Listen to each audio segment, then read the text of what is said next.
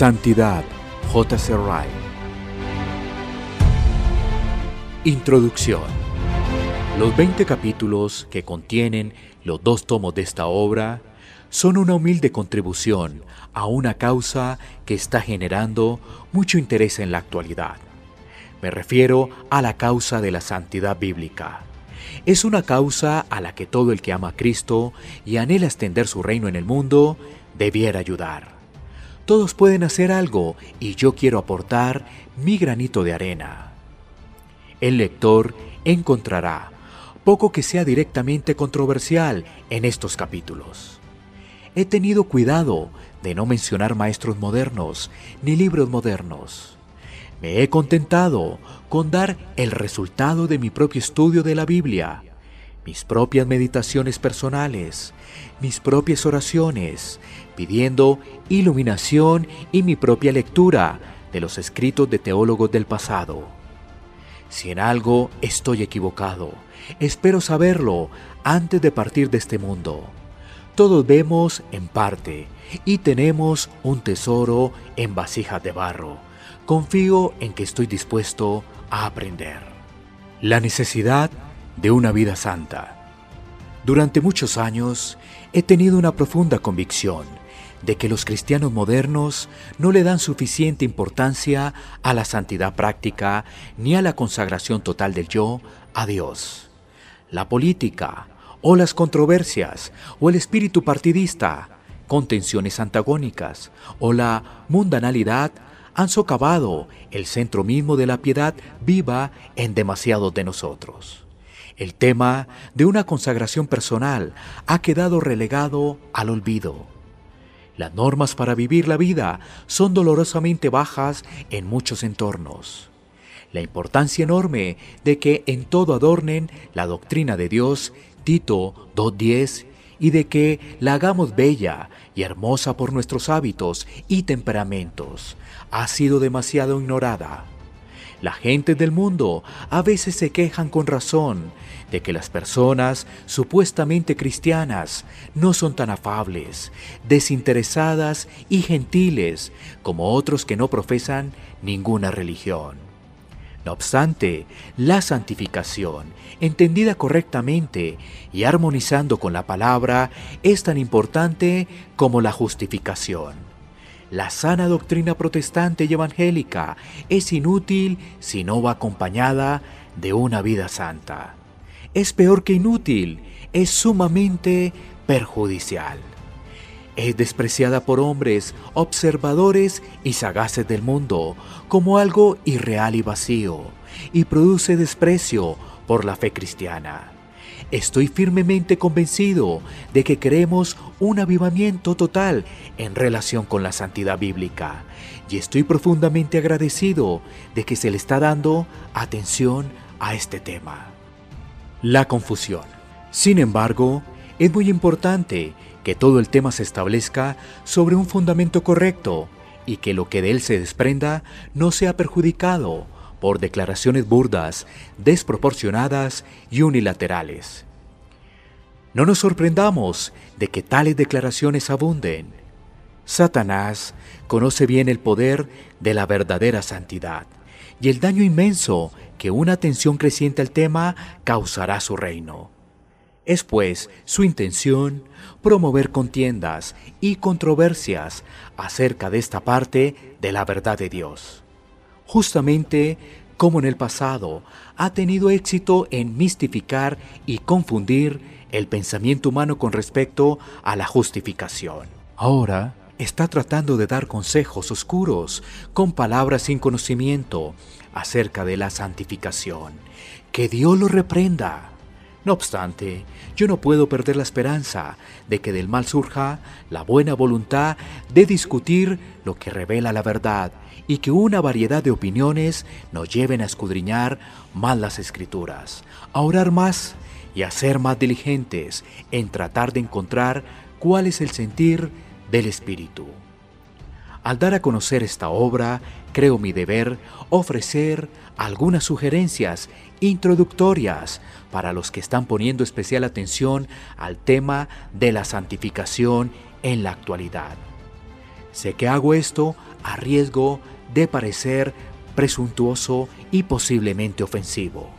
Pero algo hay que aventurar por el bien de la verdad de Dios. Por lo tanto, pondré mis sugerencias en forma de preguntas y les pido a mis lectores que las tomen como precauciones para estos tiempos en relación con el tema de la santidad. Pregunto, en primer lugar, si es sabio hablar de la fe como lo necesario y como lo único requerido, según muchos parecen afirmar en la actualidad al abordar la doctrina de la santificación? Es sabio proclamar de una manera tan directa y no calificada como muchos lo hacen que la santidad del convertido es únicamente por fe y sin ningún esfuerzo de su parte? ¿Concuerda esto con la palabra de Dios? Lo dudo. Que la fe en Cristo es la raíz de toda santidad. Que el primer paso hacia una vida santa es creer en Cristo. Que hasta que no creemos no tenemos nada de santidad. Que la unión con Cristo, por fe, es el secreto tanto del comienzo de ser santo y de seguir siendo santo. Que la vida que vivimos en la carne tenemos que vivirla por fe en el Hijo de Dios. Que la fe purifica el corazón. Que la fe es la victoria que vence al mundo. Que por fe los antiguos obtuvieron su recompensa Todas estas son verdades que ningún cristiano bien fundamentado pensaría en negar. Aparte de esto, lo cierto es que las escrituras nos enseñan que para seguir la santidad, el verdadero cristiano tiene que poner de su parte y esforzarse, además de tener fe. El mismo apóstol lo dice en una oportunidad. Lo que ahora vivo en la carne, lo vivo en la fe del Hijo de Dios. En otro lugar dice, peleo, corro, golpeo mi cuerpo y en otros lugares. Limpiémonos nosotros mismos, trabajemos, despojémonos de todo peso y del pecado que nos asedia. Gálatas 2.20. Primera de Corintios 9.26, 27. Segunda de Corintios 7.1. Hebreos 4.11. Hebreos 12.1. Además, las escrituras no nos enseñan en ninguna parte que la fe no santifica en el mismo sentido y de la misma manera como la fe no justifica. La fe que justifica es una gracia que no trabaja, sino que sencillamente confía y descansa y se apoya en Cristo. Romanos 4:5. La fe santificadora es una gracia cuya misma vida es acción obra por el amor y como una vertiente mueve a todo el hombre interior. Gálatas 5:6. Después de todo, la frase precisa, santificado por fe, se encuentra una sola vez en el Nuevo Testamento. El Señor Jesús le dijo a Saulo que lo enviaba para que otros reciban por la fe que es en mí perdón de pecados y herencia entre los santificados. No obstante, en esto coincido con Alford, que por fe se refiere a toda la oración y no se debe limitar a calificar la palabra santificados. El sentido verdadero es por fe en Él. Tiene poder para sobreedificaros y daros herencia con todos los santificados. Compare Hechos 26:18 con Hechos 20:32. En cuanto a la frase santidad por fe. No la encuentro en el Nuevo Testamento. No hay controversia en cuanto a que nuestra justificación ante Dios por fe en Cristo es lo primordial. Todos los que sencillamente creen son justificados. La justicia es imputada al que no obra sino cree. Romanos 4:5. Es absolutamente bíblico y correcto decir que solo la fe justifica, pero no es bíblico ni correcto decir solo la fe santifica. La frase requiere mucha calificación. Baste lo siguiente. Pablo nos dice a menudo que el hombre es justificado sin las obras de la ley. Por el contrario, Santiago nos dice expresamente que la fe que no se justifica visiblemente y se demuestra delante del hombre es una fe que si no tiene obras es muerta en sí misma. Santiago 2.17. Quizá me respondan que por supuesto nadie quiere destacar a las obras como una parte esencial de una vida santa. No obstante, creo conveniente aclarar mejor esto que lo que parece estar haciéndose en estos días. Me pregunto, en segundo lugar, si es sabio restarle tanta importancia como algunos parecen hacer comparativamente a las muchas exhortaciones prácticas a la santidad en el diario vivir que se encuentran en el Sermón del Monte y la última parte de la mayoría de las epístolas de San Pablo, coincide con lo que dice la palabra de Dios, lo dudo. Que todos los que profesamos ser creyentes en Cristo debiéramos vivir avanzando hacia la meta de alcanzar una consagración personal diaria y de tener comunión con Dios todos los días, que debiéramos esforzarnos por ir al Señor Jesucristo con todo lo que nos es una carga, sea grande o pequeña, y entregársela a Él. Todo esto lo repito, es algo que ningún hijo de Dios bien fundamentado soñaría en disputar. Pero el Nuevo Testamento nos enseña, sin lugar a dudas, que queremos algo más que generalidades con respecto a un vivir santo, algo que a menudo sacude la conciencia sin ofender. Los detalles e ingredientes en particular de los cuales se compone la santidad en el diario vivir debieran ser presentados plenamente y subrayados por todos los que pretenden manejar el tema. La santidad verdadera no consiste meramente en creer y sentir, sino en hacer y sobrellevar.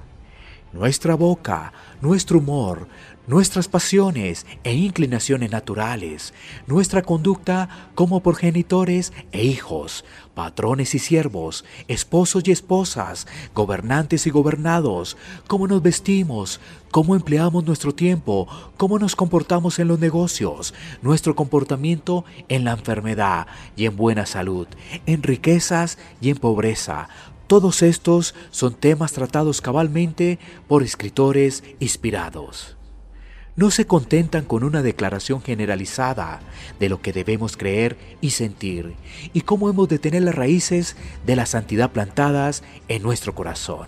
Profundizan más bien en el tema, tratan los pormenores, especifican en detalle lo que el hombre santo debe hacer y ser en su propia familia y en el seno de su hogar, si permanece en Cristo. Dudo que en la actualidad se enfoque lo suficiente este tipo de enseñanza.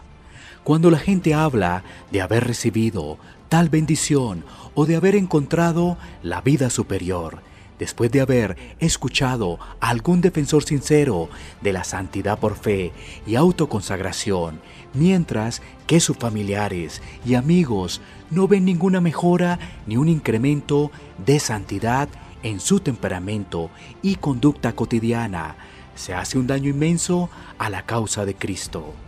La verdadera santidad, tenemos que recordar, no consiste meramente de sensaciones e impresiones interiores.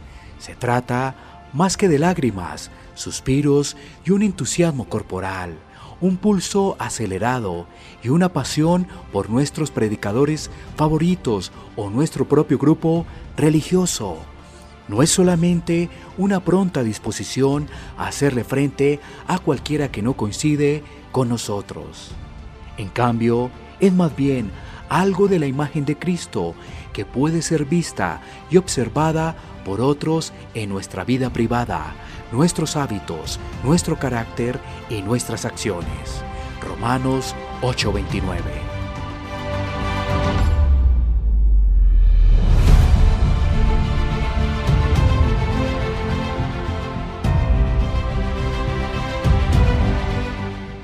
Santidad, J.C. Wright.